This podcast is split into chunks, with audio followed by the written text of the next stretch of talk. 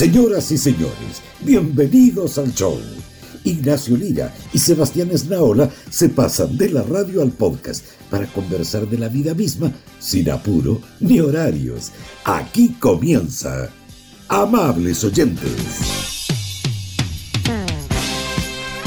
Igual creo, Ignacio, que para superar de mejor manera esta pandemia nos falta algo así como el Festival de la Una.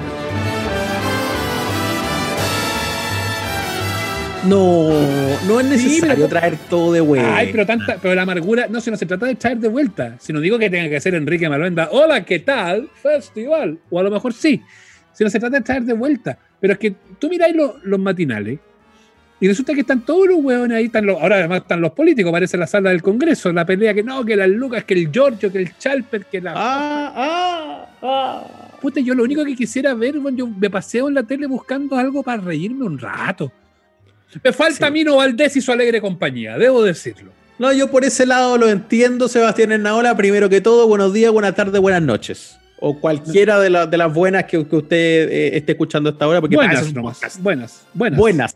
Buenas, a secas. Eh, y, y, sí, esa parte de eh, hacer zapping y echar de menos cualquier cosa que uno le saque una sonrisa hoy día en la tele a colores, puta que es cierta. Porque yo me, entiendo Mino, que la necesidad de la contingencia, claro, pero. No, pero si es que termináis angustiado. Y yo me, y yo me, y yo me he terminado, yo además como hago la radio, que hago entrevistas de este tema y todo, y que estoy como todo el día en función de eso, termino de repente medio cagado de onda. Y me falta Mino Valdés y su alegre compañía, así con. No, pero con, ese es como, ya, su referente generacional, Mino Valdés, perfecto. Ahí lo deja usted bueno, muy bien. Como Mino, Valdés, como Mino Valdés ya está en el cielo de los humoristas, en el cielo de los cómicos, lo cambio por Daniel Vilches. Una cosa así. No, pero yo, yo pienso. Un sueño que por un día, que no se lo lleve el tren. Oh, claro, pero también yo tengo recuerdo de criarme al calor de los tubos catódicos de mi televisor, así mm. de, es el, el Trinitrón de 14. Mm que era la, la, maravilla de la época, por supuesto. Y, y, y, después las pantallas curvas en rasca y ahora las pantallas curvas están de moda. De nuevo, no todo volvió. O sea, ahora van a volver las teles con poto también, ya lo único que es falta. Sí, sí, sí, eh, y yo veía la posta lo mata. Eso quería decir. No se haga tan joven. Mi serie de humor. No es tan joven. Yo la tengo como mata... ocho años menos que ustedes. Naola, métaselo en la cabeza. Ya, pero... Basta de integrarme en su grupo de cuarentones. Yo no estoy ahí. Ya, yo pero la posta lo mata muy, baja la posta lo mata muy posterior con Claudio Reyes haciendo de torito. El torito, torito, eso veía yo. El tor, yo veía al torito, veía a, a Fernando Por Farías, Dios, qué amargado está Claudio Reyes hoy. ¿eh? ¿Hasta cuándo? Fernando que lo llevan se pone a pelear, weón. Basta. No, invitemos, invitemos, podríamos invitar un día a Claudio Reyes solo para provocarlo, para que pelee. Claro. Lo invitamos y no le decimos y también invitamos a Pancho del Sur. A ver qué pasa. no, pero sería gracioso hacer ese experimento. Invitamos a Claudio claro. Reyes, pero lo único que hacemos es provocarlo todo el rato. No, pues entonces yo veía ahí a, a, a, al torito de Claudio Reyes, a Fernando Faría haciendo el personaje que ha hecho en todas las series siempre, porque da siempre lo mismo. El mismo caballero, siempre es el señor Retamales. Sí, siempre si es almacenero, si es médico, si es soldador de arco, siempre, ¡ya huye! ¿Hasta cuándo huye? ¡Ay, mira! ¡Ay! ¡Cabro de México! Y la postea a Tocuyón y todas esas sí, cosas. No, pero Tocuyón era el señor Retamales. Pero sí, pues, Tocuyón era de ahí. ¿y cómo, pero... se llama, ¿Y cómo se llama el de los 80 que era el almacenero Facho? Don Genaro. Don Genaro, sí. Don Genaro. Sí. O el abuelito de, de, esta película de López, que se me olvidó también, que decía, métele mano. Entonces, sí, el mismo personaje. Y el, a mí el que más me gusta, el, el, Fernando Farías que más me gusta es el protagonista del video de Loca de Chico Trujillo. Ese es muy bueno. A mí me gusta el Fernando Farías del comercial del Jurel. ese, ese es extraordinario. El, la Oye, mamá pero... sale y le dice, sopea nomás, sopea. Y el cabro ahí le mete el pan. Bueno, yo, yo Oye, me pero, pero dime que no es necesario un momento de alegría para la gente en la tele, weón. Sí, estoy. Si al final de cuentas todo se reduce es, es cierto que a lo mejor el Festival de la Una habrá sido rasca, todo lo que queráis, don Enrique, o que el éxito, que la carrera era guagua, o que el cuento vale el show con Leito Caprile y Paul Hammer. Eh, ahí tenemos otro invitado, Eric Paul Hammer, deberíamos invitarlo un día.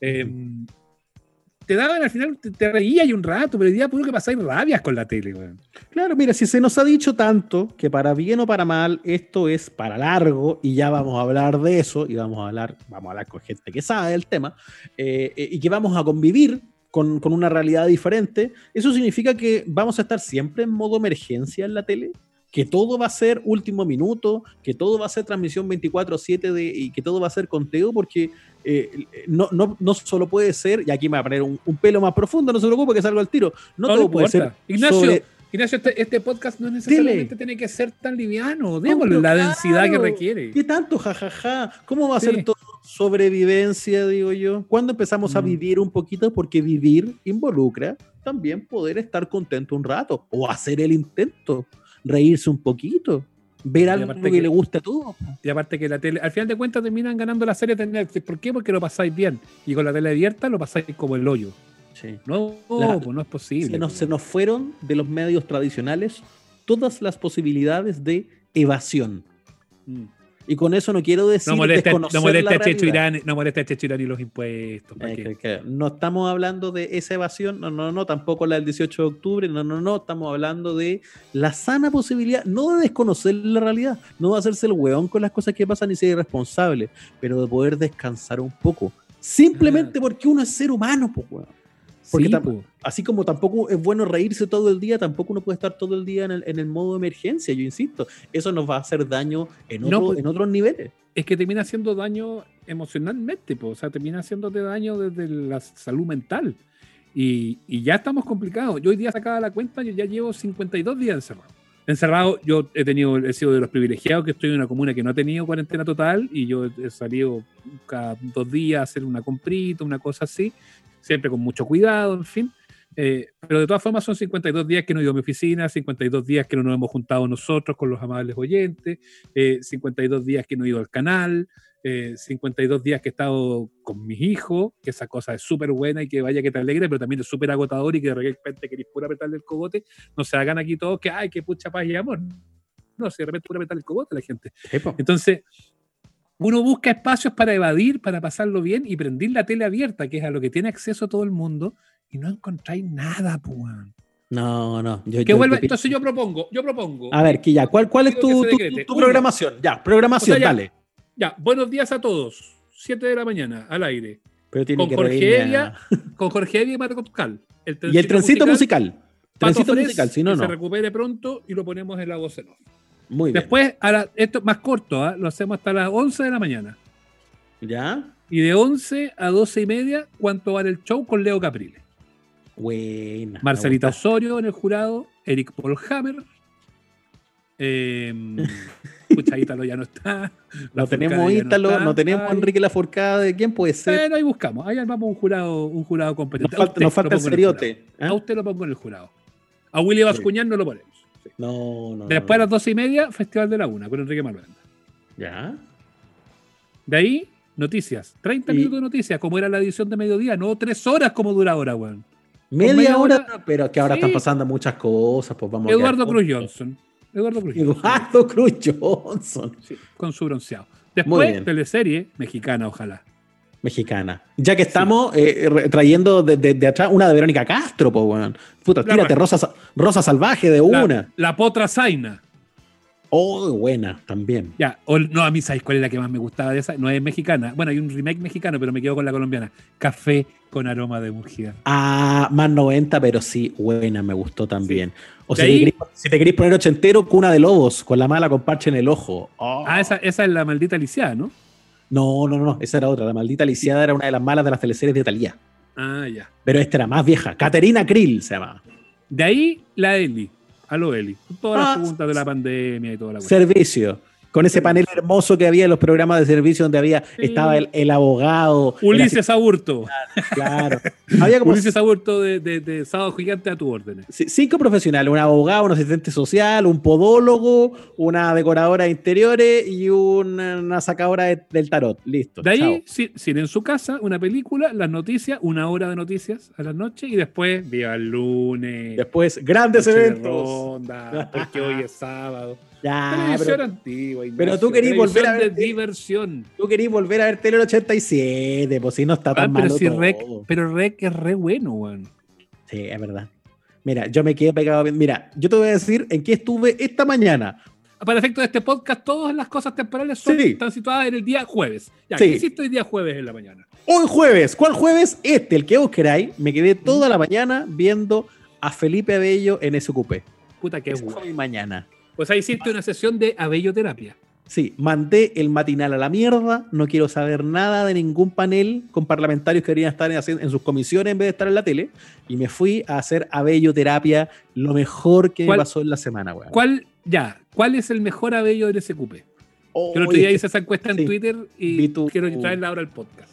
Vi tu encuesta y me costó, me costó porque, porque, Porque eran tenemos- muy buenas opciones. te doy alguna alternativa, tú puedes agregar otra si querés. Ya, por favor. Eh, el, el de Gary Medel. ya. Buena. Sí, Bueno, a me, encanta, siempre. me encanta Gary Medel. Profesor Juan Carlos Corazza. El profesor Corazza, Que es, cuando, que es cuando imita a Roxana, ¿cuánto se llama? Roxana Muñoz, Esa, y que llora, y, y es Juan, Ca- Juan Carlos Corazza. con las facciones. El, el otro que es bueno es el Borita, el Borita que se cuenta, soy un Borita, soy un Borita, y después habla así, sí, eventos, sí, sí, todo. eventos. No, no. El otro que me gusta mucho a mí, eh, eh, bueno, Juan Carlos Coraza, el Borita, Gary Medel, eh, el, el que se pone, el payasito, que es Payasín. muy gracioso también. Sí. No sé, tiene Es que tan- está la- ahí. Es que están las compilaciones, pues entonces lo bueno es que cuando tú te ves un video así como de 45 minutos de toda esta maravilla, se te cruzan todos los personajes, pues entonces vais viendo un rato, oye, te hace la mañana. Entonces empecé viendo justo el de Corazza, porque hace mucho que no lo veía, pues todo este Es juego con Roxana. Muñoz.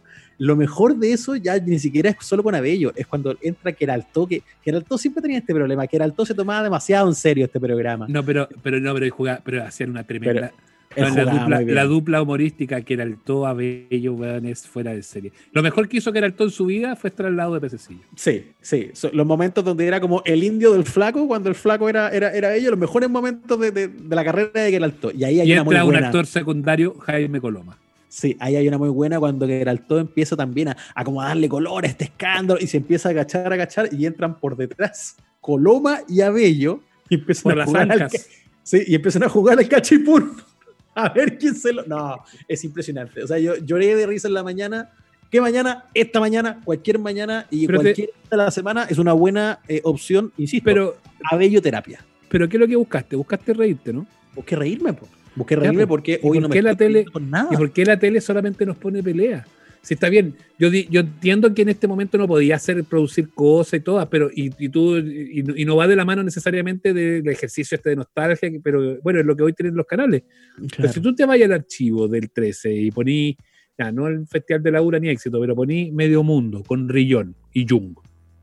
Puta, yo creo que la rompe, weón. Maravilloso, po, Si unos poní- pedacitos de. Si poní, ya se ha hecho, pero si poní así una selección de lo mejor, de lo más filete del happening con Ja, de la oficina, creo que la gente se va a cagar de risa y eso es lo que quieren hoy día, cagarse de risa. Estamos demasiado amargos, bueno, y la tele, bueno, aporta una dosis de amargura, weón, que es insoportable. ¿Por qué en, eh, todavía en nuestra televisión en el año 2020 alguien programa El Chavo del 8, que se empezó a emitir en 1973 y funciona? Y nadie se escandaliza. Porque la necesidad de reír nunca se va a acabar. Reír, pero además y conectar, que eso es lo otro. Y se nos está olvidando eso, que es muy, muy importante. Así que Sí. si no lo está encontrando en los medios tradicionales, vaya a buscarlo, porque es lo que nos hace más humanos y hoy lo necesitamos más que nunca. y señores de la tele. No, no necesariamente solo se puede rescatar el Chavo del 8 y los archivos gloriosos del deporte. También pueden buscar programas, pueden buscar rutinas de humor. Te apuesto que le iría mucho mejor que algunas porquerías que hoy día se ven eh, en pantalla.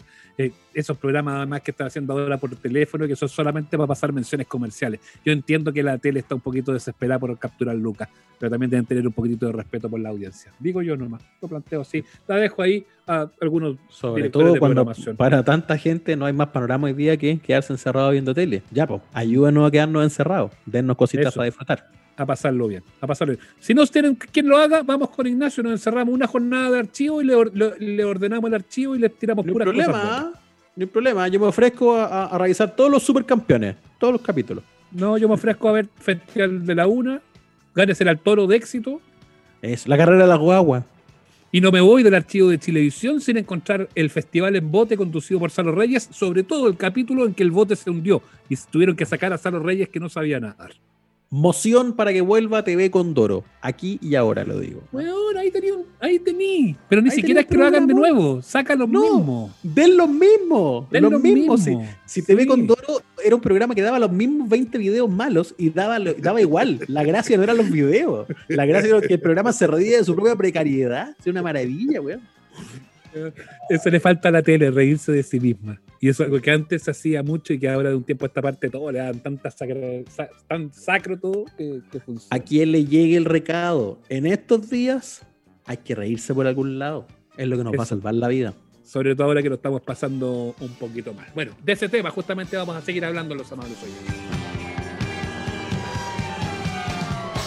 Bueno, Nacho, en este podcast habitualmente nos reímos, es relajo, pero la, contingencia nos obliga también a ponernos un poco en la línea de lo que habitualmente nosotros hacemos. Somos periodistas y es importante que eh, podamos sumarnos también al análisis y a vivir estos días que son tan convulsos, que no son nada de fácil, eh, que, es interesante que también, Nacho, podamos darle una vuelta a lo que está ocurriendo y por, por lo que estamos además en estas condiciones, que estamos encerrados en cuarentena. Veníamos adelantando esta conversación, en la posibilidad de hacer los live en Instagram con la gente y todo, conversando entre medio de todas las cosas que decimos siempre, también un poquito de nuestra preocupación por eh, lo que hemos tenido hasta acá en términos de pandemia y por lo que viene. Poder finalmente situarse con esta incertidumbre global de en qué momento de la pandemia del COVID-19 estamos como país. Lejos del pic, todavía subiendo, con la posibilidad a lo mejor de que las cosas más, temprano que tarde se normalicen. Eh, es tanta la información que te va llegando que eh, hay que empezar a, desglosarla en serio y sobre todo con gente que maneje esa información. Por eso queremos abordar eh, este tema, esta pandemia que, estamos viviendo y las proyecciones para adelante, tratar de un poco mirar un punto hacia adelante. Está con nosotros el académico de la Escuela de Salud Pública de la Universidad de Chile, también secretario técnico del Departamento de Políticas de Salud del Colegio Médico, Cristóbal Cuadrado, con nosotros para, para que hablamos de este, de este tema. Cristóbal, gracias por darle un ratito de tu tiempo, tu agenda súper apretada a los amables oyentes. ¿eh? Gracias a ustedes, Seba Nacho, por la invitación. Oye, em, yo estoy preocupado. Eh, está bien que esté preocupado, da como para estar efectivamente preocupado, como pensando en que estamos en este momento de, la pandemia, que todo indica que estamos o llegando al pic o ya en el pic o que podría llegar un momento así todavía más culmine. Em, ¿Es como para estar efectivamente muy urgido viendo cómo se están dando las cosas?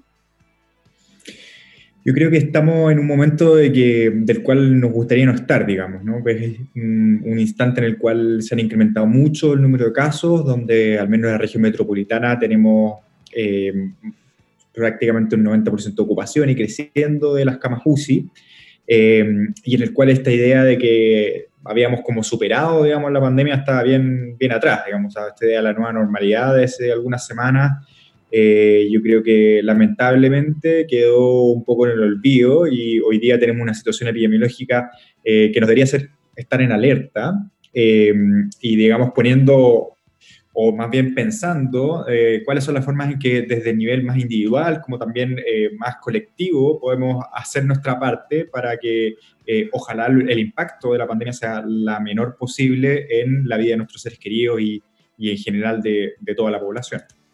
¿Cristóbal fue eh, mera coincidencia o, directamente afectó que cuando ya llevamos 60 días de, desde los contagios hasta acá, eh, en algún momento ahí este, este, este, esta, esta, curvita, ¿no? estos, estos contagios eh, en, el país luego toman una alza más pronunciada? Y, eso se, estuvo muy, muy pegadito, muy coincidente con ese discurso de autoridad de intentar recuperar normalidad y de hablar de regreso seguro.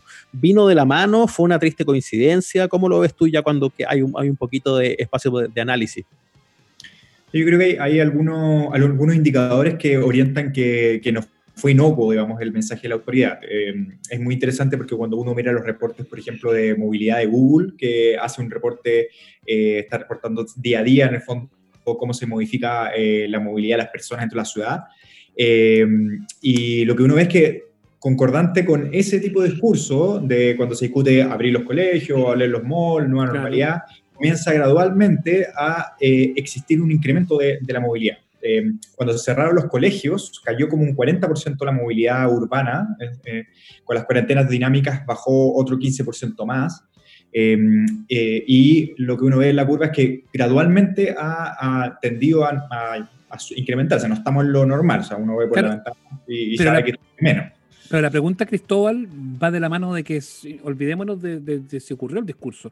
Eh, sí o sí, esto en algún momento se iba a incrementar, pensando en, cómo ha sido la línea en todos los, otros países, en esta avanzada de un mes prácticamente, un mes y medio que nos lleva Europa eh, sobre el desarrollo de la pandemia. O sea, era, era, era, era consecuencia, es consecuencia de este discurso de más relajo, o sí o sí iba a llegar un momento, ya sea en mayo, ya sea en junio, de que sí se podían disparar o sí se iban a disparar obligatoriamente los casos. Es una excelente pregunta y yo creo que hay que, me gustaría dar un pie atrás para responder eso y como una cuestión que nos diría que era todos claros, que esto es algo que es de largo aliento, ¿sí? O sea, vamos a tener una nueva forma de vivir y vamos a estar eh, encontrándonos con incrementos, disminuciones de los casos por un periodo prolongado, probablemente no antes de un año y medio. Eso es lo, lo, más razonable de creer. Entonces, ante la pregunta de si es que eh, uno inevitablemente iba a tener un incremento de casos en algún momento, es probablemente la respuesta sí, y lo más probable es que la mayor parte de los países que están relajando sus medidas van a ver un reincremento de sus casos. Eh, la pregunta entonces, y eso es lo que en el fondo todos los países tienen que evaluar, es cuál es la manera más segura para monitorear adecuadamente cómo uno puede ir relajando estas medidas de, distanciamiento social y tomar medidas de volver a instalarlas rápidamente si es que ven que los casos se disparan, ¿no? Y un poco yo creo ese es el cuestionamiento de lo que ha pasado en Santiago, que probablemente eh, se dispararon demasiado y uno debería haber tenido, tenido, algunas conductas un poquito anteriores para evitar en el fondo un incremento a más de 1.500 casos como lo que estamos viendo estos últimos días. O sea, independiente de si la cuarentena se tome en estos días o se pueda tomar, tenemos que, situarlo. Nosotros estamos hablando en este minuto, sabemos que es un podcast que se puede escuchar en cualquier momento, pero nosotros estamos detenidos en el 12 de mayo. Eh, si se hubiese tomado antes una medida, de, por ejemplo, de una cuarentena total, eh, como se tomó en, otras zonas, como se tomó en su minuto en Chillán, como se tomó en San Pedro de la Paz, que es cierto que son localidades más pequeñas, que el impacto es mucho menor, pero si se hubiese hecho algo un poquito más, severo eh, en la capital, sí tendríamos un impacto menor y ya no estaríamos hablando de un nivel de saturación tan extremo como que se está viviendo en estos días? Sin duda, lo que sabemos es que las cuarentenas en una zona geográfica suficientemente amplia como una ciudad disminuyen entre un 30 y hasta un 50% de los casos esperados. Eso es lo que nos dice la, evidencia emergente, digamos, de muchos países que han implementado estas medidas. Eh, y lo otro que sabemos es que mientras más tardía sea la adopción de este tipo de medidas, en el fondo eh, su impacto es menor. O sea, cuando ya tenemos demasiados casos, se demora más tiempo también en hacer efecto la cuarentena. Eh, entonces, en ese sentido, siempre hay un, como un fino equilibrio, ¿no? De efectivamente no eh, mandar a toda la gente a la casa sin que sea necesario, pero cuando uno ya tiene algunos eh, indicadores epidemiológicos, uno tiene que tomar la decisión prontamente para evitar que esto empeore. Ya ojos tuyos, ya ojos del colegio médico y todo eso, estamos un poco atrasados entonces. Yo creo que la región metropolitana, en el Gran Santiago, estamos atrasados. O sea, la, la, decisión de hace algunos días 50% de la región metropolitana entró, pero, pero la verdad es que seguimos con un incremento de casos de más muy, muy importante. El debate ahí sobre el incremento de, de, casos y de, y del fondo de, estos números que, siguen muy al alza, eh, te lo quiero preguntar para que uno pueda entenderlo bien, sobre todo si en el fondo lo mira un poco desde afuera. Eh, quienes defienden la gestión de la autoridad sanitaria o la misma autoridad sanitaria dicen estos números suben porque suben los testeos, estos números suben porque suben los diagnósticos. Tenemos más porque estamos... Eh, finalmente sometiendo el examen a más gente. ¿Es tan así? ¿Esa es la única causalidad que, que, se puede determinar? Eh, porque uno lo lee mucho como una defensa muy cerrada de, de, de, cómo se ha manejado hasta acá la pandemia. De no querer reconocer un eventual error. Podría ser. Es como, no, no, no, acá lo que pasa es que estamos testeando más gente y no que estemos haciendo las cosas eh, mal o no tan bien. Sin duda. O sea, yo creo que hay un hecho objetivo que se está testeando más gente, eso es evidente. ahora, no es razonable pretender de que todo ese testeo, o sea, que todo el incremento de casos es más testeo. Y dos indicadores que lo dejan muy claro. Uno es que la positividad, o sea, qué porcentaje de los test tomados salen confirmatorios a COVID ha incrementado. Si es que uno tiene la misma cantidad de casos e incrementa la cantidad de test, el testeo tiene que caer, o sea, la positividad tiene que caer. Eso no ha pasado, sino que todo lo contrario, y eso nos habla que el número de casos reales está creciendo. Y el otro indicador muy duro es que las camas críticas siguen llenándose a un paso acelerado. ¿sí? Si hubiéramos seguido con los mismos casos em, totales de antes, pero estamos detectando un número mayor, el número de pacientes en camas críticas debería haberse mantenido y la verdad es que ha acelerado de manera muy importante durante la última semana y nos lleva a la situación de ahora. Oye, Cristóbal, una cosa que se conoció en la última jornada va de la mano y que, es importante que eh, insistir en que estamos eh, eh, para efectos de esta, de esta conversación ubicados en el 12 de mayo. Se conoció en las últimas horas que, mm, que no habían eh, métodos de contraste para poder tomar los exámenes PCR, que es el gran examen con el que en este minuto se está eh, midiendo y se está tomando el pulso de esta, de esta pandemia y ya muchos laboratorios privados de frente están diciendo que no van a tomar más exámenes porque no tienen, no tienen los, los, productos necesarios para poder hacerlo. Eh, ¿Cuánto nos puede impactar? Es como, da la sensación, que esto lo planteo casi desde, desde el sentido común, que es como que van, van piloteando en medio de una tormenta y como que en un minuto se, en el avión se te apagan todos los instrumentos y te caes volando sin instrumentos. Eh, es un poco eso, ¿no?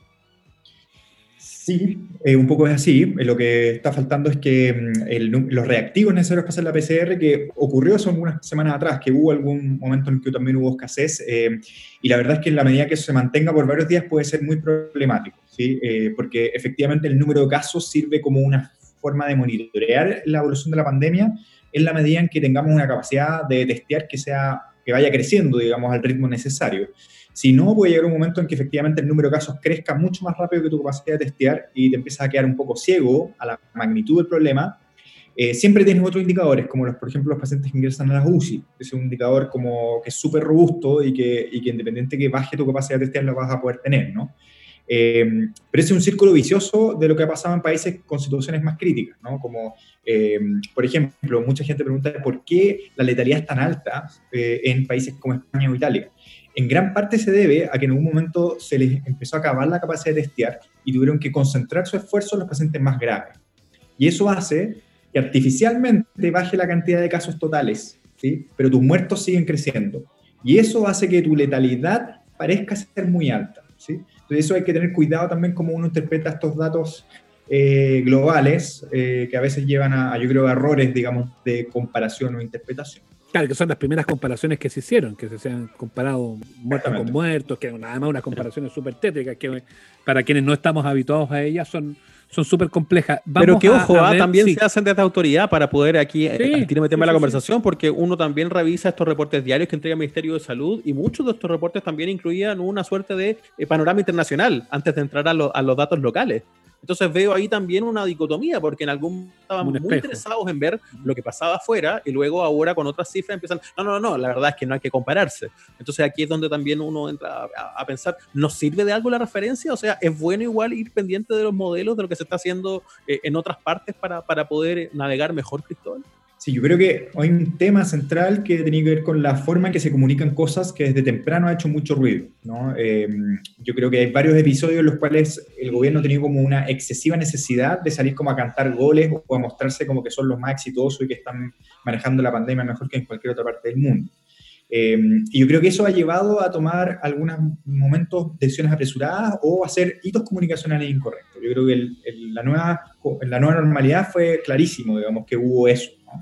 Eh, para el carnet COVID también fue algo parecido, ¿no? De apurarse, de como ser los primeros en anunciar la cuestión. Y hubo mucha porfía ahí, ¿eh? porque se le dijo harto que no. Totalmente, ¿no? Eh, y con lo que tú decías, bueno, de la comparación de la letalidad, o sea, a mí me llama mucho la atención de que tanto el ministro incluso el presidente salió haciendo ese tipo de comparaciones, eh, y la verdad es que ningún epidemiólogo haría esas comparaciones. Todos sabemos que eh, las cifras de fallecidos y el número confirmado entre países varían mucho de sus sistemas de registro, y por lo cual cualquier comparación de esa no puede utilizarse para sacar una conclusión de que Chile lo hace mejor o peor. ¿sí?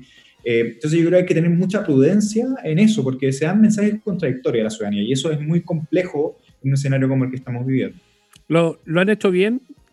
Cuando tú escuchas estas misas diarias que se hacen durante casi una hora, que se entregan todos estos datos, eh, ¿tú terminas eso y te quedas tranquilo o te quedas de repente con, sabores o con sensaciones eh, raras? Yo creo que la comunicación de riesgo ha sido uno de los grandes eh, talones de Giles de la autoridad sanitaria durante todo lo que ha sido la pandemia hasta ahora. si tú me pides una valoración global, yo creo que Chile no lo está haciendo ni de los mejores ni de los peores. Yo creo que está un poco en la eh, medianía de la tabla, si uno quiere como ponerse en ese sentido. ¿no? Y hay cosas las que hemos hecho muy bien, por ejemplo, incrementar la capacidad de camas críticas. Yo creo que hay un excelente trabajo de convertir camas, conseguir ventiladores mecánicos, etc. Eh, pero no en otro ámbito, en el, en el tema de del examen diagnóstico, pero también estamos muy bien en comparación al resto de la región. Pero por otro lado, hay medidas que evidentemente no hemos estado también. O sea, yo creo que las cuarentenas dinámicas en el contexto de la región metropolitana probablemente eh, fue algo que no, que, que, no fue razonable, o al menos no, no de la forma o esperar tanto a implementar algunas medidas. Todavía hay grandes brechas en términos de la capacidad de eh, trazar a los contactos y hacerle seguimiento, que es uno de los pilares fundamentales para poder contener un brote. O sea, si uno no, uno puede cerrar todas las ciudades de Chile, pero si uno no sabe quiénes están contagiados, quiénes son sus contactos, la verdad es que vamos a seguir el, el mismo problema. ¿no? Entonces yo creo que hay, hay grises eh, y, hay, luces y sombras, digamos, en esto. Eh, pero probablemente lo problemático es como pretender mostrar de que aquí como que uno es exitoso. ¿sí? Yo creo que estamos pasando por una pandemia que va a significar sufrimiento y va a ser muy difícil para todos. Entonces, transformar esto en una suerte de tratar de ganar políticamente algo, yo creo que eh, ha sido como una ansiedad que ha puesto al gobierno en situaciones que no son necesarias. Cristóbal, para que cerremos esta, esta conversación agradeciendo estos minutos, eh, sé que es difícil, pero, pero ¿cómo, nos, ¿cómo nos debiéramos, a qué nos debiéramos preparar de aquí a los próximos 15, 20, 20 días, de aquí a fin de mes, de aquí a los primeros días de junio? Eh, ¿cómo, ¿Cómo debiéramos encarar este tema y para qué tenemos que prepararnos? Creo que eh, mayo al menos va a ser un mes complejo, sobre todo en la región metropolitana, en la cual esperamos un, incremento importante de casos. Es muy probable que tengamos que empezar a, a, trasladar pacientes de la región metropolitana a otras regiones del país para poder tener acceso a camas críticas, ventiladores mecánicos. Eh, es posible también que el número de personas fallecidas se incremente de una versus lo que hemos estado viendo hasta ahora. Hay que saber que la curva de fallecidos sigue aproximadamente dos a tres semanas después de la curva de contagiados. ¿sí? Eh, entonces todavía no estamos viendo, digamos, este efecto del incremento de casos. ¿sí? Eh, y en ese sentido yo espero que probablemente durante las próximas semanas vamos a estar en, yo creo, uno de los peores momentos, espero que no se vuelva algo peor, digamos, que, que esto y que las medidas que se están tomando ahora eh, permitan efectivamente enfriar el brote epidémico eh, y volver, digamos, a una situación más estable como la que teníamos hace eh, algunas semanas atrás, que una, una situación manejable, en que la cama, cantidad de camas críticas sirven, en que uno puede también tener algún grado de, de actividad económica sin, sin, poner en riesgo la salud de la población. Iniciar una suerte de desconfinamiento un poco más, más severo, como lo están haciendo recién en Europa, para eso nos falta harto, ¿no? Eh, yo creo que dentro de la región metropolitana probablemente vamos a tener una, un confinamiento más amplio en extensión, en términos de su severidad, no creo que sea más severo que lo que hay en los lugares que tienen cuarentena, que es bastante severo por lo demás, ¿no? No es que sea light, digamos, ¿no? O sea, ahí se puede salir dos veces por semana, etc. Eh, yo creo que, y el punto es que ojalá eso sea lo más breve posible, y, y para que eso pueda ocurrir, tiene que eh, sostenerse por el tiempo suficiente para que haya un, una disminución de casos, y debe desescalarse de una manera suficientemente gradual para que no impida, no nos, no nos produzca un rebrote rápido, ¿sí? Eh, y para eso se necesitan buenos datos y se necesita, por supuesto, que la ciudadanía colabore. Hemos sabido también de hartas situaciones en las cuales se siguen haciendo fiestas, entre sí, otras. Sí. Eh, problemas y sin duda no, que con, no hay, contra, no hay, la, contra la pelotudez no hay ley ni control que valga con eso Digámoslo, como es y, eso, y eso si es que si en el fondo si es que la ciudadanía no colabora en cualquiera de estas medidas la verdad es que estamos en una situación súper compleja ¿no? entonces yo creo que hay una responsabilidad sin duda de la autoridad que yo la he mencionado en varios momentos pero está el otro componente de cómo nosotros eh, también tomamos conciencia como ciudadanos y, vemos que si no ponemos de nuestra parte la verdad es que esto solo se va a alargar o sea solo se complica entonces el, responder adecuadamente a una cuarentena es probablemente la mejor receta para que lo más pronto posible podamos volver a nuestra eh, situación un poco más normal. Hemos conversado en esta jornada de los amables oyentes con Cristóbal Cuadrado, él es académico de la Escuela de Salud Pública de la Universidad de Chile, también secretario técnico del Departamento de Políticas de Salud del Colegio Médico. Hemos hablado eh, en profundidad de esto que estamos viviendo y de cómo debemos proyectarnos de aquí para adelante. Cristóbal, muchas, pero muchas gracias por ser tan claro, por ser tan directo además en, en, en, decirnos cómo son las cosas. Eso es lo que más se necesita, creo yo, en estos momentos de tanta incertidumbre. Perfecto, muchas gracias, Sebastián. Nacho, un gusto. Chao, que te vaya muy bien. ¿eh? Chao.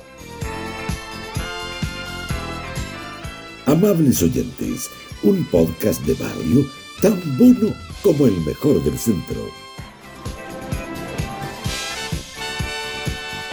Ah, Ignacio, el problema de toda esta cuestión de la cuarentena es que yo ya, ya eh, eh, si bien me he cuidado, yo creo que igual es algunos gramos he subido, fíjate. Ya, pero eso ya no hay ningún problema. Uno tiene que empezar a. Pero para, para ti, para ti que estás bastante flaco, pero yo que estaba ya guatón. Tú decís como agregarle guindas a esa torta, no, pero Mucha, da, da, lo sí. mismo. Mira, uno tiene que empezar a ordenar prioridades en este asunto. Sobrevivamos primero, con cuántos kilos más o menos es otro tema, pero yo creo Nos que. arreglamos después uno tiene que, en, en, en, estas condiciones de crisis, yo creo que ordenarse un poquito buscando, cáchate lo que te voy a decir, modelos a seguir. Buscan lo que el gringo llaman role model. Y ¿Ya? yo he encontrado mi modelo a seguir en esta cuarentena. ¿Cuál es tu modelo a seguir, Ignacio? Yo no soy muy de, de idolatrías, pero ¿Ya? en las redes sociales tengo. eh, yo, yo, yo tengo una ídola en estas redes ¿Quién? sociales.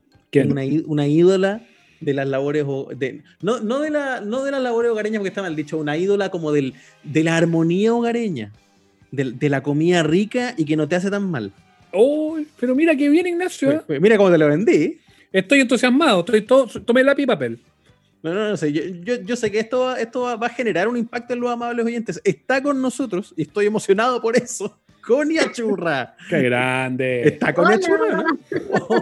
Hola, ¿Cómo estás? Bien, ¿y ustedes? Muy bien, felices de tenerte acá. Eh, as- suscribo lo que dice Nacho.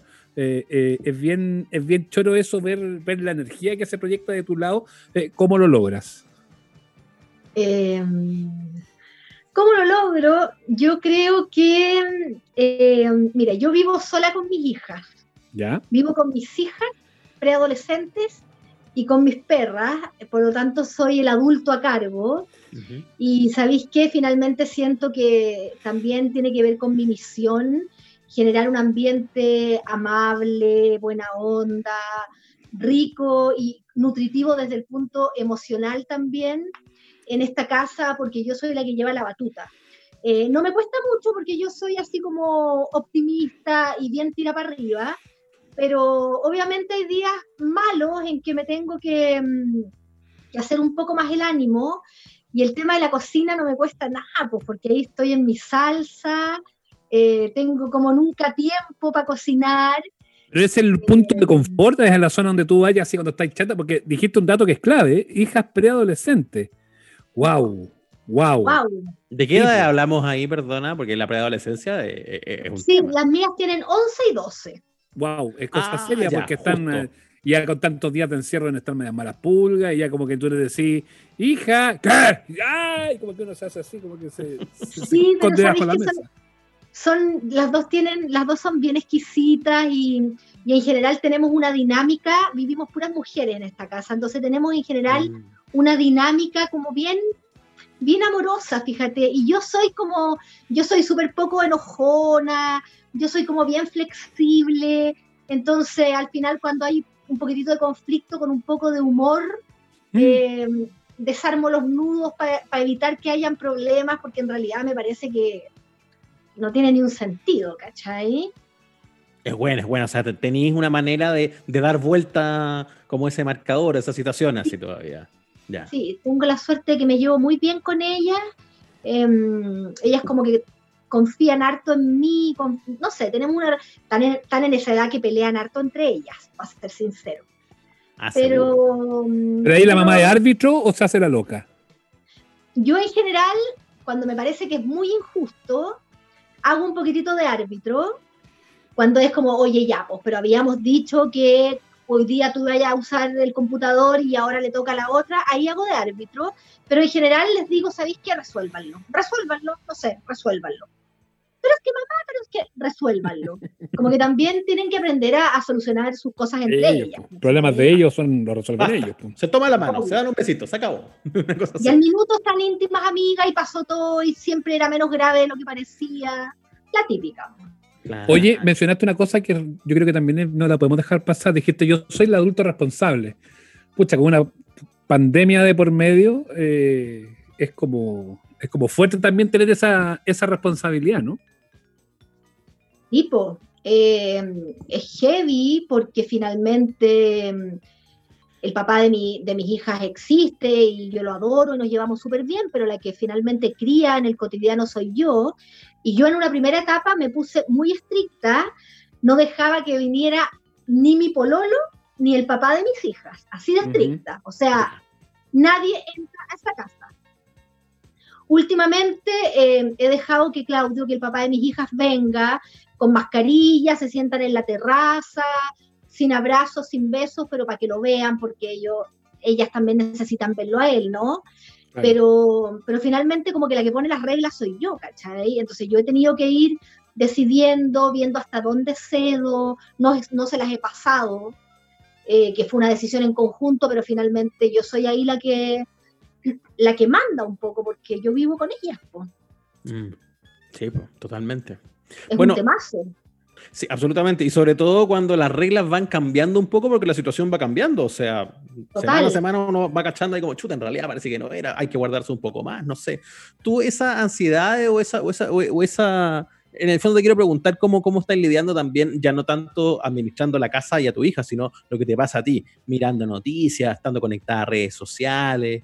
Eh, ¿Cómo manejáis tú esa misma ansiedad o, o eso? ¿Te da susto hoy por hoy o estáis como eh, me da susto, me da susto. Mira, me pasó que el primer mes anduve asustada, pero a tal punto que tuve que tomar onda rabotril por primera vez en mi vida, porque no podía dormir, ¿cachai? O sea, eh, no podía dormir de la angustia, me pasaba las noches enteras despierta, con pesadillas, y yo soy muy buena para dormir, entonces en mí no es habitual. Eh, tuve que aplicar ahí su cuartito de rabotril para poder dormir, eh, ya ahora me he ido acostumbrando un poco, eh, estoy asustada, tengo miedo, pero por otro lado también siento que estoy tomando todos los resguardos, yo, mi hija, mi pareja, el papá de mi hija, mi familia, o sea, mi núcleo, em, y, espero que eso sea suficiente como para poder resguardarse, ¿cachai? Pero me da susto mucho.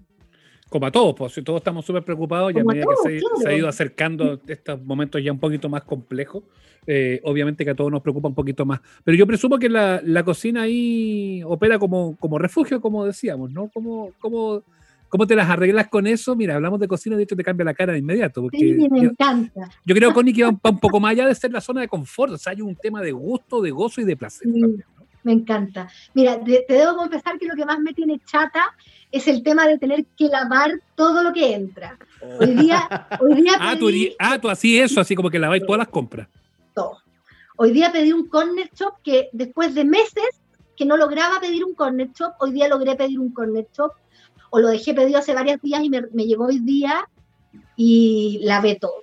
O sea, lavé los paquetes de las bolsas de basura, los tarros de palmito, el tarro de atún, y lo detesto, ya estoy chata de tener que limpiar todo, tengo todo mi protocolo de cuando me llegan cosas con mi, con mi frasquito con agua con alcohol y a las niñitas las hago irse para atrás y me pongo eh, esas mascarillas y me pongo guantes y hago todo el proceso y en eso no he, aflojado, no he aflojado. Hay veces que me da una paja que digo, ¿sabes qué? Voy a agarrar todo lo que voy a meter a la despensa y chao.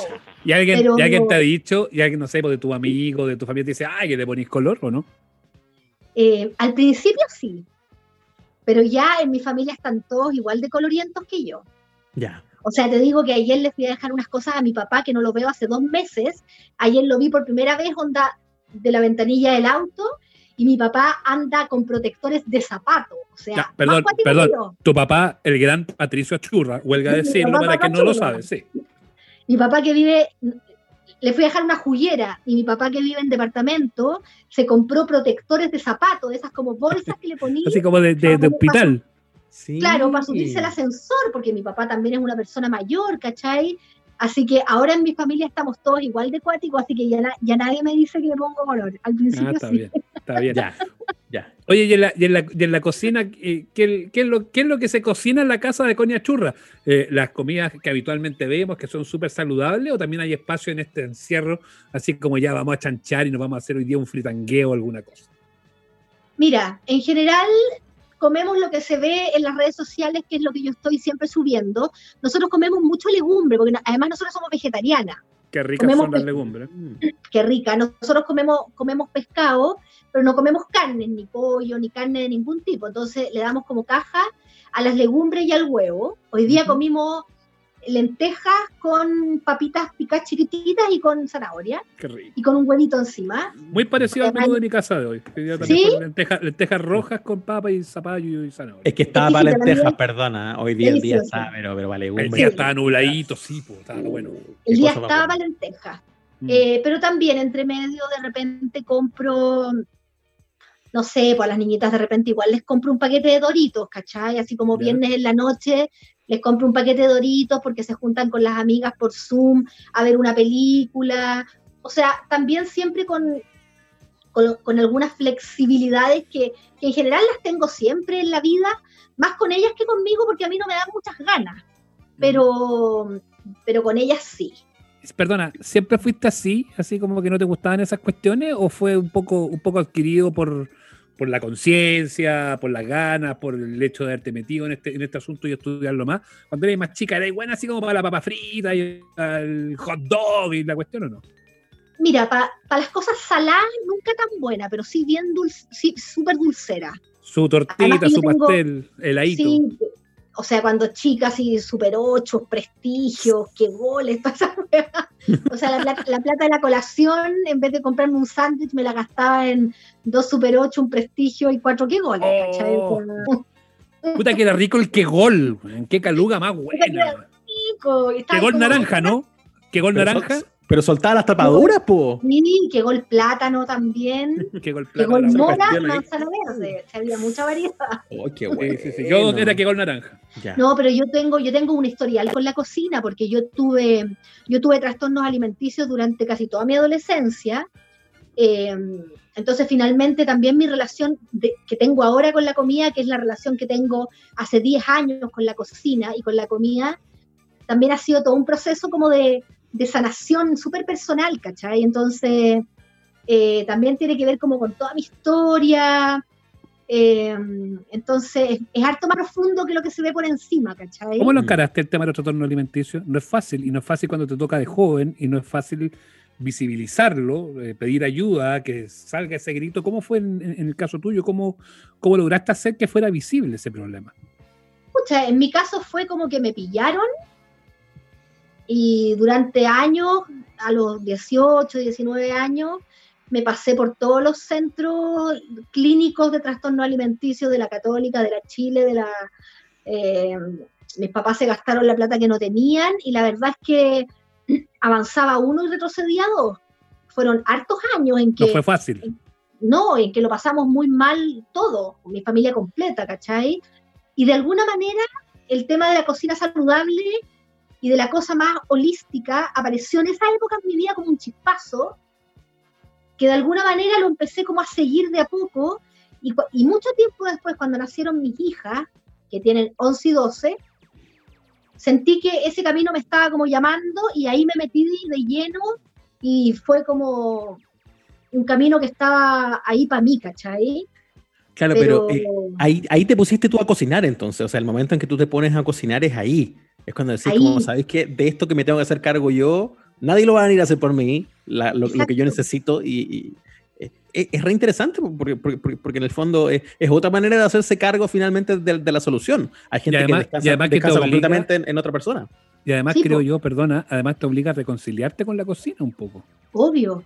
Es que ¿sabéis lo que me pasó, Sebastián? Que cuando tuve que empezar a alimentar estas dos niñitas chiquititas, mi, mi hija tiene un año de diferencia, como que en el fondo me tuve que replantear todo, así como, ¿qué modelo de mamá quiero ser? ¿Qué, qué, qué modelo de mujer quiero ser? ¿Qué quiero, qué quiero mostrarles? ¿Qué, como que me tuve que rearmar yo y, y como sacarme todo lo que no quería, porque finalmente yo iba a ser el modelo de estas cabras chicas, ¿cachai? Entonces ahí me tuve que como hacer un trabajo así bien, bien intensivo de, de como definir cómo quería ser yo como mamá finalmente y, y claramente el tema de la comida era lo que no tenía resuelto en mi vida. Y ahí descubrí el tema de la cocina saludable que me cambió como la vida así de manera muy rápida además, ¿cachai? Como que los años de terapia y de, de especialistas que no me sirvieron nunca para nada, no sé, en meses o en un año, todo eso se revirtió de manera súper rápida. Fue muy bonito. ¿Qué le diría a un papá que pilla en este minuto? Más que nosotros, yo creo que más nos escuchan los papás que los cabros, como para darle consejo a los cabros. Pero de repente los papás también, cuando se pillan ante situaciones de este tipo, como que no saben muy bien cómo, eh, cómo encararlo. Tampoco se trata de que le demos la receta y que lo que tú vas a decir es la Biblia o es la palabra santa, pero ¿qué le dirías tú a un, a un papá que de repente se da cuenta que su hija tiene, tiene trastornos alimenticios? Mira, yo creo que lo primero es que hay que tratarlos. O sea, no esa cosa de como, no, si yo creo que se le va a quitar, em, debe ser la edad, debe ser no sé qué. Yo creo que es un, es un, finalmente termina siendo también un síntoma de montones de otras cosas, ¿no? De falta de autoestima, de falta de amor propio, muchas veces de depresiones medias encubiertas, eh, que no se notan porque a los 13 años las cosas como que se notan poco. Entonces yo creo que primero hacerse cargo y yo creo que lo segundo es como son ese tipo de patologías que finalmente se sanan como a punta de amor. Eh, yo, yo el, gran recuerdo que yo tengo como de mis papás es como terapia, todo, pero lo que más recuerdo es como mis papás así como abrazándome y diciéndome como, chiquitita, va a estar todo bien, no te vamos a dejar sola, tranquila, onda. Y yo como que ese, ese es el gran recuerdo que tengo como a nivel emocional, ¿cachai? Sin como esa, claro, como esa sensación de que nadie me retó, nadie me sacó nada en cara, sino que mis papás me dijeron, esto lo vamos a solucionar entre todos, no estáis sola, no te vamos a dejar sola, eh, y va a pasar, tranqui. Y yo creo que cuando estáis así de vulnerable, sobre todo adolescente, preadolescente, finalmente eso es lo que más necesitáis, ¿cachai? No que te vengan ni a sermonear, ni a decir que hiciste esto mal, que lo otro, lo único que quería es que te abracen y que te digan, corazón, va a estar todo bien, tranqui, tus papás estamos aquí y no te vamos a dejar sola, ¿cachai? Hay mucho de eso, eh, como de lo que tú transmitís. También estoy pensando en la comunidad que armaste con las redes. Yo hoy día me pongo a ver tu Instagram, que está por los. Ya va para los 900 mil seguidores y seguidoras. Es heavy, es heavy lo que pasa con la gente que te sigue, que te escribe. El millón hace una fiesta. Para el millón, sí, para el millón, para el millón hay que hacer alguna cosa. Claro, no, no, no, queda, no queda de otra por ahora. Pero Crucemos también- los dedos para que pueda ser física. yo imagino que eso también ha, ha crecido mucho en esta misma cuarentena, po. No, no, no, no sé cómo, cómo, cómo lo he visto. Muchísimo. Ya. Pero Nacho, es tan así la can- Es que sabéis que yo sé que ustedes lo viven distinto porque ustedes son hombres, pero el tema de la relación poco sana con la comida es una cosa femenina tan heredada, tan aprendida.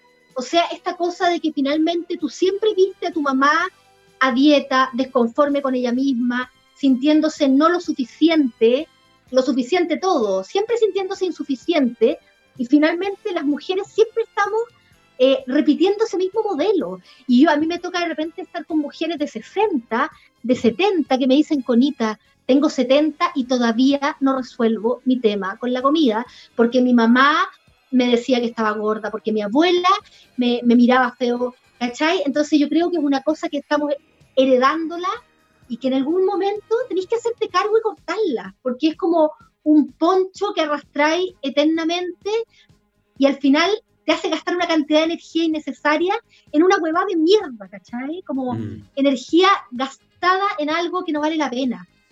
Esa es mi sensación final. Está bien. Connie, para que cerremos esta conversación por todo lo alto, un par de tips, un par de ideas que le podemos dar a los amables oyentes que están escuchando y que se les hacen ya los dedos crespos porque no saben qué mierda le cocinar.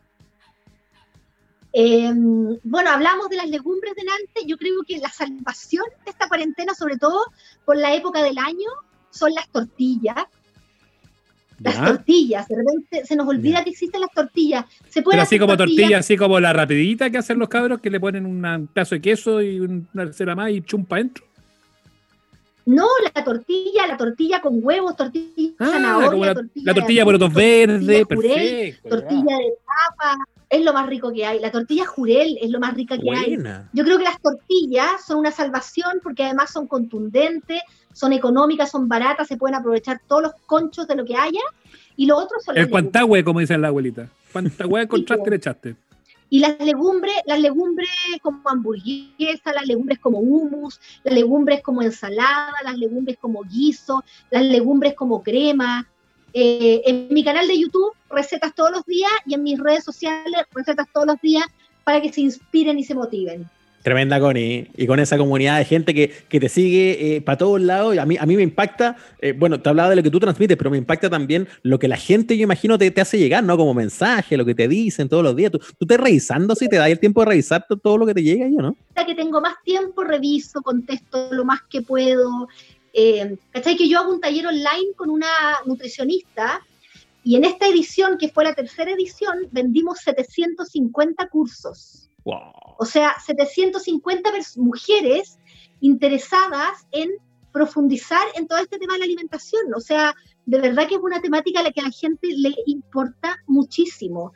Eh, así que a mí me encanta estar ahí como, como inspiración para algunas, como referente para otras. Para mí es pucha, un honor gigantesco.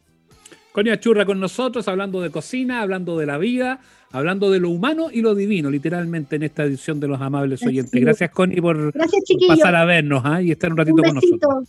Un millón de gracias. Chao. Vale, chau, chau. Chao. Oye, quiero hacer una abierta confesión a los amables oyentes que están escuchando este espacio. Eh, porque, eh, bueno, primero me encantó la conversa con la Connie. Qué bueno, qué bueno tenerla conversando con nosotros. O sea, no sé qué opináis. Me gustó, me gustó la, Sí, la, la, sí, sí, onda que proyecte y todo. Quiero decir que Connie Achurra estuvo con nosotros a petición de mi santa madre. Porque me- está bien, sí, pues. no, me lo dijo. Me lo, en medio de las celebraciones me lo dijo. Me dijo, Nacho, yo creo que para tu podcast la Connie Achurra. Y yo digo, ¿y por qué? Pero es que yo la amo, me dije, yo la, y yo la veo y la veo y la sigo y todo lo que recomienda, yo le doy clic y me pongo a ver. eh, por eso le hablaba tanto de la comunidad que tiene, porque es cierto lo que está generando con la gente. Así que. eh, Mucha nada, pues, gente. Sí, así que me, me gus- me gusta esa posibilidad de las personas que tienen algo, al- algo propio para comunicar, como lo que transmite la Connie con la comida. eh, hoy día creo que le está haciendo mucho bien a mucha gente. Quizás para volver a una idea que teníamos al principio del podcast. Sí, pues, andamos por ahí me- medio faltos de cosas que nos den sentido, andamos buscando cositas que nos hagan Es cierto. sentirnos bien. Esa es una de las que está dando la pelea por eso. Y hoy día la hicimos todas. eh, recetas para pasarlo bien, lo pasamos bien con la Connie, aprendimos harto con el doctor Cuadrado. eh, y nada, pues, ¿qué más les podemos decir, muchachos? Cuídense, cuídense mucho. eh, quédense en la casa, hagan la cuarentena, no vayan a ver a los viejitos, cuídenlos. En este momento depende de nosotros. Da lo mismo si la autoridad decreta tal o cual cosa, depende exclusivamente de nosotros. Traten de no ir a la pega, traten de hablar con el jefe, proponerle distintas jornadas que sea diferenciadas.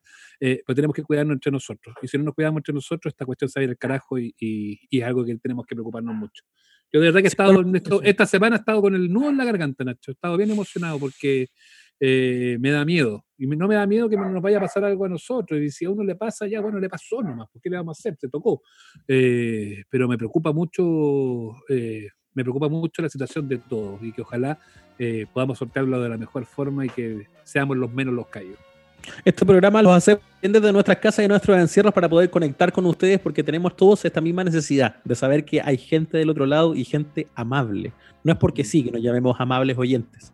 Eh, y el llamado sencillito pero importante es ese. Si estamos un poquito mejor que el de al lado, no nos olvidemos también. Son tiempos para entregar cariño extra porque hace falta. Así que acompañarse harto. Está costando quedarse en la casa, pero hoy es más importante que nunca. Y nuestras redes sociales son las de siempre. Amables oyentes en Twitter, en Instagram, síganos por todos lados y si les gustó este programa, no se guarden el secreto, chiquillas y chiquillos, recomiéndennos y escúchenos en nuestras plataformas, Spotify, Anchor, eh, Apple y había otra, eh, hay varias, Google Podcast, iVoox, eh, Festival de la Una, Enrique claro. Éxito. Scram- Scramper, to- todas las que hay, Supermarket con Juan La Rivera, todas, todas, todas. No, Supermarket no era con Juan La Rivera, Era con con- La Rivera. era con Pato Villanueva. No, pero también Juanito La Rivera animó una versión, No, te lo prometo. El, el de Pato, el de Pato Villanueva no, se llamaba de otra forma, se llamaba Gane Tiempo. Ah, ¿viste? Ese Pero era, también era un sí. supermercado, sí, también La misma idea. sí. Era como, como un ¿Qué fue de saqueo Pato autorizado. Villanueva? Pato Villanueva que tenía cara de auto, ¿qué será de él? Se nos perdió. Debería haber conducido un programa automotriz. La ido fantástico. La nueva, la nueva versión de Sin Panas en la ruta. Ya, chao. Ya, próximo capítulo, el live, los esperamos el próximo día domingo. Un abrazo a todos, chau. Cuídense.